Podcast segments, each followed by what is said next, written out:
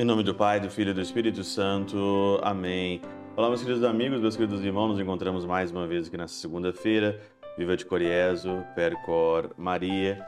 Nós estamos aí então na 32 segunda semana do nosso tempo comum, nesse dia 8 de novembro, nessa segunda-feira aqui.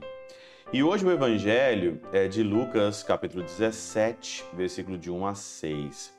E bem aqui, já no começo do evangelho, desse capítulo 17, fala sobre os escândalos. É impossível que não haja escândalos, mas ai daquele por quem eles vêm.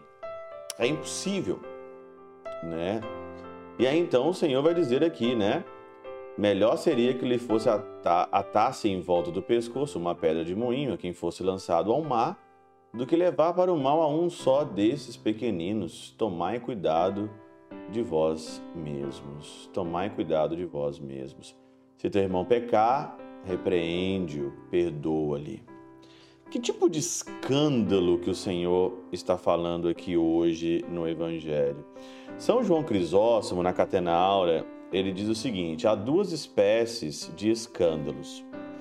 Uma que cria embaraços à glória de Deus, outra que obsta, que obsta o caminho de nossos irmãos na fé. Assim, as doutrinas dos hereges e de toda palavra proferida contra a verdade recaem no primeiro caso, que causa embaraço aqui na glória de Deus, que é toda heresia. E aí então a gente pode é, observar os diversos casos de escândalo litúrgico que existe hoje na nossa igreja, né? o padre às vezes ele quer fazer um papel de palhaço no altar ou semelhante e ele inventa um tanto de coisa ali, né? Eu também fui assim também. Eu também fui assim um tempo atrás. Quando eu trabalhava no Brasil, às vezes eu me, muitas vezes eu me tornei quase um palhaço para agradar, para ser não sei o quê, para ser isso. E a liturgia, você não precisa, não precisa inventar. A liturgia é a liturgia da igreja. E a liturgia antiga ainda, como muita gente aí arranca o cabelo da cabeça quando você fala de missa tridentina, né? Não pode falar de missa tridentina, não pode falar. A, a, o fruto místico espiritual da missa em latim é uma coisa fenomenal, fantástica, mas não pode, né? pessoa vai arrancar o cabelo da cabeça porque fala em latim, porque fala da missa tridentina, né? E dentro da igreja, né? Tem povo dentro da igreja que arranca os cabelos, que não pode ver nada santo, né? E continua aqui, contudo, aqui parece não trata do nosso Senhor desses escândalos, mas daqueles que, que passam entre os amigos e os irmãos. O Senhor está falando aqui dos escândalos que passam entre os amigos e os irmãos, quais sejam as brigas, as detrações e assemelhados, por isso cresce mais abaixo. Se teu irmão pecar, repreende-o.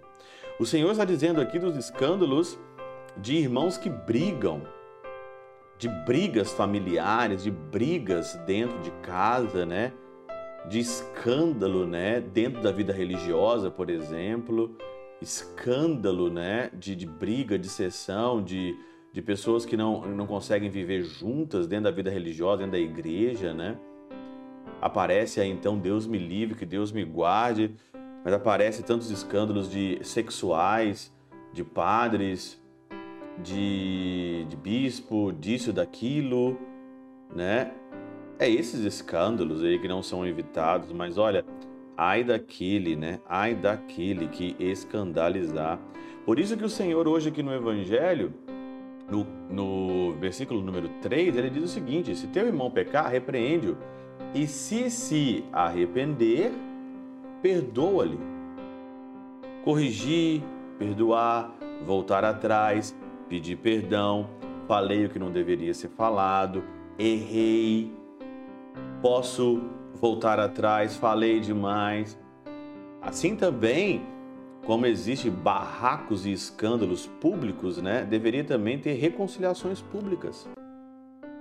Quando o filho ver o pai e a mãe brigar dentro de casa, né, por coisa tão boba e tão simples, deveria também ter a reconciliação diante do filho. Deveria ter a reconciliação também diante do filho. Isso daí que o Senhor está falando. Esses escândalos aqui que o Senhor está dizendo aqui, esse tipo de escândalo, brigas, detrações e assemelhados. Se você faz parte desses escândalos aí, é hora de você então repreender, voltar atrás, né? E mudar de vida. É isso, dá tempo. Hoje é segunda-feira ainda, dá tempo de você se converter. Pela intercessão de São Chabel de Mangluf, São Padre Pio de Peltrautina, Santa Teresinha do Menino Jesus e o Doce Coração de Maria, Deus Todo-Poderoso vos abençoe. Pai, Filho e Espírito Santo desça sobre vós e convosco permaneça para sempre. Amém.